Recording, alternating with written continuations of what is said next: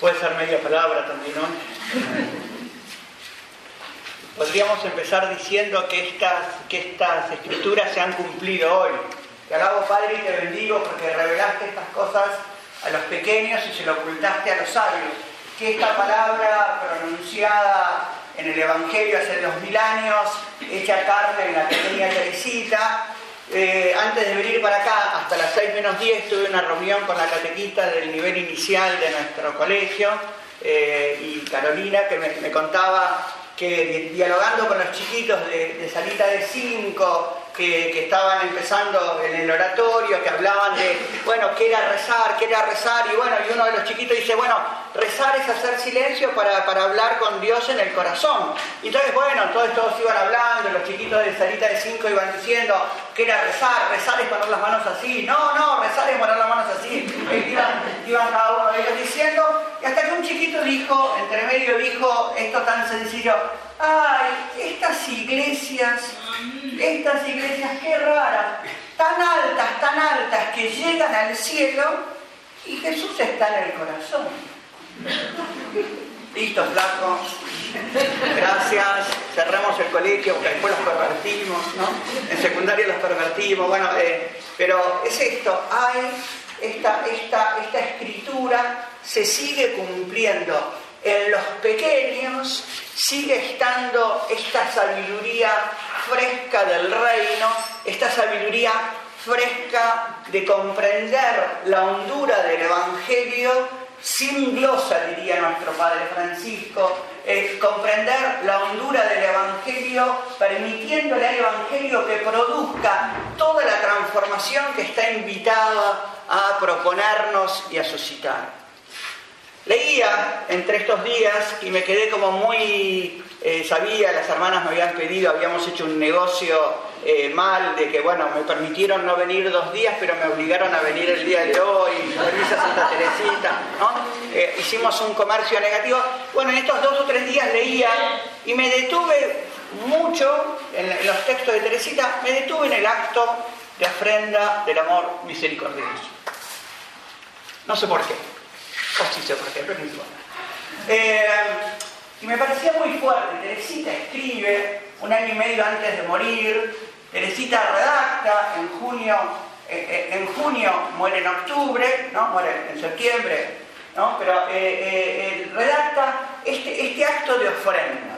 Y me parece muy fuerte porque Teresita, no sé si me acuerdo, me parece muy fuerte porque Teresita logra plasmar con la simpleza que ella tiene, logra plasmar que la vida que no es ofrenda es una vida desperdiciada.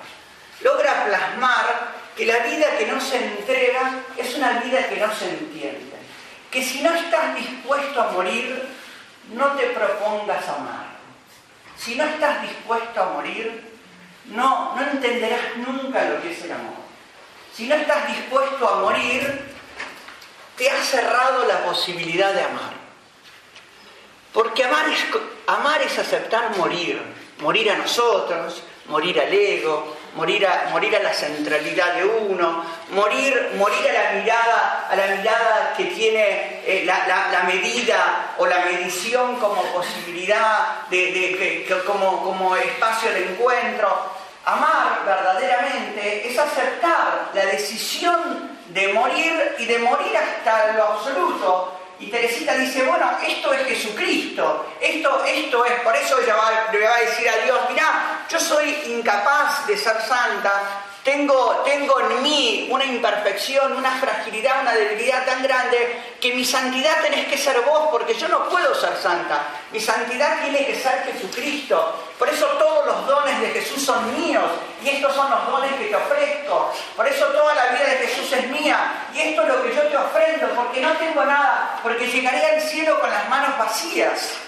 va a decir ella, llegaré al cielo sin nada, no porque no haya, no porque no, no porque no haya eh, intentado, sino porque todo lo que tengo, si quieren, es, fragilidad, pequeñez y pobreza, todo lo que tengo, si quieren, es nada. Por eso llegaré al cielo con Jesús en las manos, llegaré al cielo con el rostro de Jesús, Por eso, Padre, te pido que me, te pido que me mires desde la santa faz de tu Hijo, ¿no? Te pido que me mires desde allí, que solo, que solo desde allí yo puedo ser, si quieren, como acogida y, entendida y, resguardada. Y de esta manera Teresita descubre que, que, está invitada a seguir ofreciéndose. Está invitada y ella dice, ofrezco mi vida como holocausto al amor misericordioso. Claro, cuando uno, cuando uno lee el, acto de ofrenda,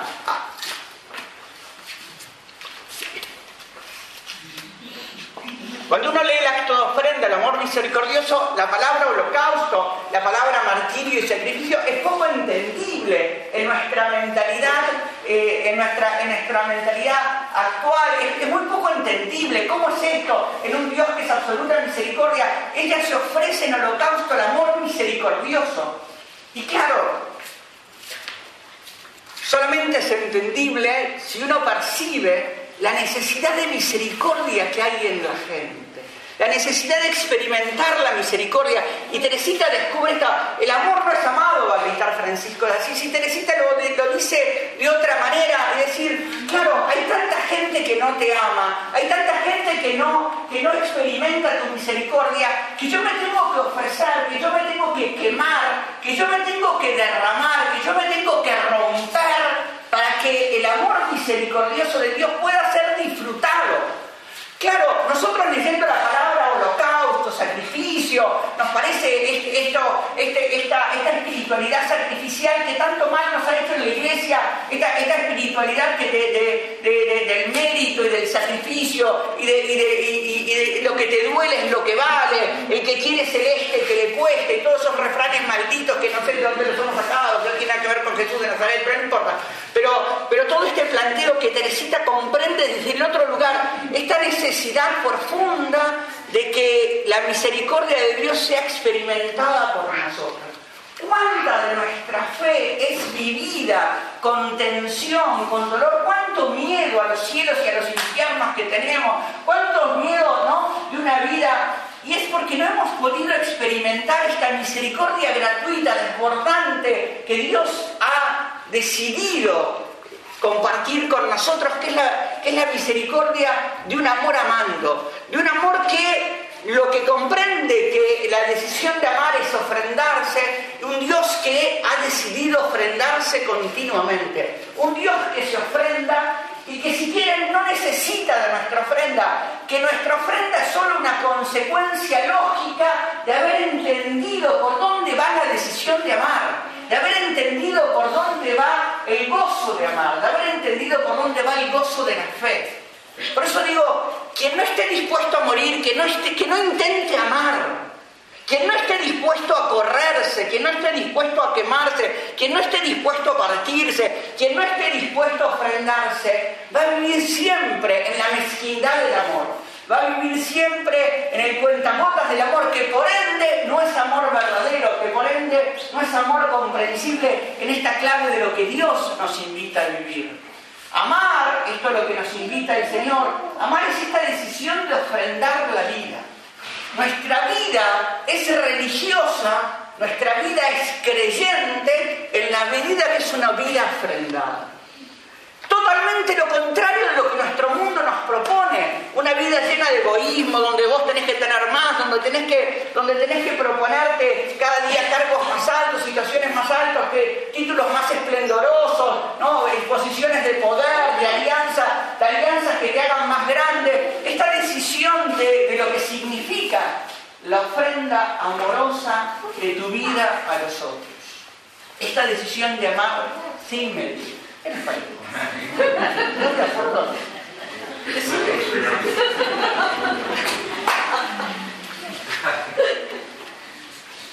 Esta decisión de Teresita de entregarse comprende que esto es un deseo que Dios puso en ella. Comprende que es un deseo que Dios puso en nosotros. Porque si realmente somos creados por Dios, si nuestro ADN es el divino, si nuestro ADN es que somos hijos de Dios, no podemos vivir la vida sin entregar. Vivir la vida sin ofrenda es antinatural. Vivir la vida sin ofrendarnos es, es, como romper el lazo con la creación primordial de este Dios que se nos entrega y que nos dice, miren, esta es la dinámica de la vida feliz, la vida que es capaz de ser entregada. Es imposible entonces entender la Eucaristía, que sigue siendo esta dinámica eh, sacramental de un Dios que se ofrenda y que nos invita a meternos en su ofrenda leía como parte de la locura de todo lo que uno lee durante el día, en medio de todas las reuniones que quiere, leía las claves del cine amazónico, ¿no? Y que Víctor Colina pone en estas claves, Víctor Colina es un, es un eclesiólogo que fue parte de los que hizo el instrumento laboris del Sino del Amazonas que empieza mañana. Eh, Víctor Colina pone de vuelta, tenemos que repensar que la gran, que sin, que sin Eucaristía no hay vida cristiana, sin Eucaristía no hay iglesia, sin Eucaristía no se sostiene la fe. Esto que ya lo dijo el Vaticano II, pero entonces dice él, ¿qué hacemos en comunidades tan apartadas que porque no tienen ministros?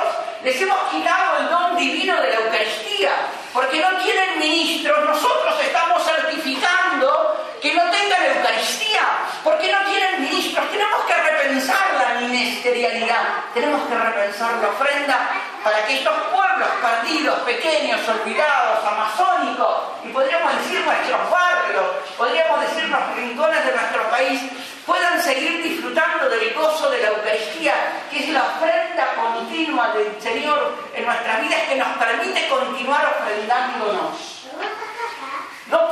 Ofrendarte sin la ofrenda de la Eucaristía. No podés ofrendarte sin la ofrenda de Dios. No puedo ser santo sin, sin vos, dirá Teresita. Mira, mi santidad tenés que ser vos. Mira, mi ofrenda tenés que ser vos. Por esto, la ofrenda, la ofrenda eucarística, que tendríamos que repensar los ministerios, los ministerios ordenados, tendríamos que repensarlos, porque no puede ser que privemos a tantos pequeños del don de la Eucaristía, que privemos a tantos pequeños del don de la ofrenda que nos permite la ofrenda. Cuando decimos sin Eucaristía no hay iglesia, estamos hablando, como dijo este chiquito, de este corazón que se ofrenda. No estamos hablando de los templos ni de las comunidades jerárquicamente organizadas. Estamos hablando de corazones que se ofrendan, que han entendido y la dinámica de la vida es la dinámica de la pequeñez ofrendada, del servicio de la minoridad, de esta vida que se parte. Y, Teresita se parte y se ofrenda en el silencio. Y termino con esto. Es difícil ofrendarnos sin Eucaristía y es difícil celebrar la Eucaristía sin silencio. Porque solo en el misterio del silencio,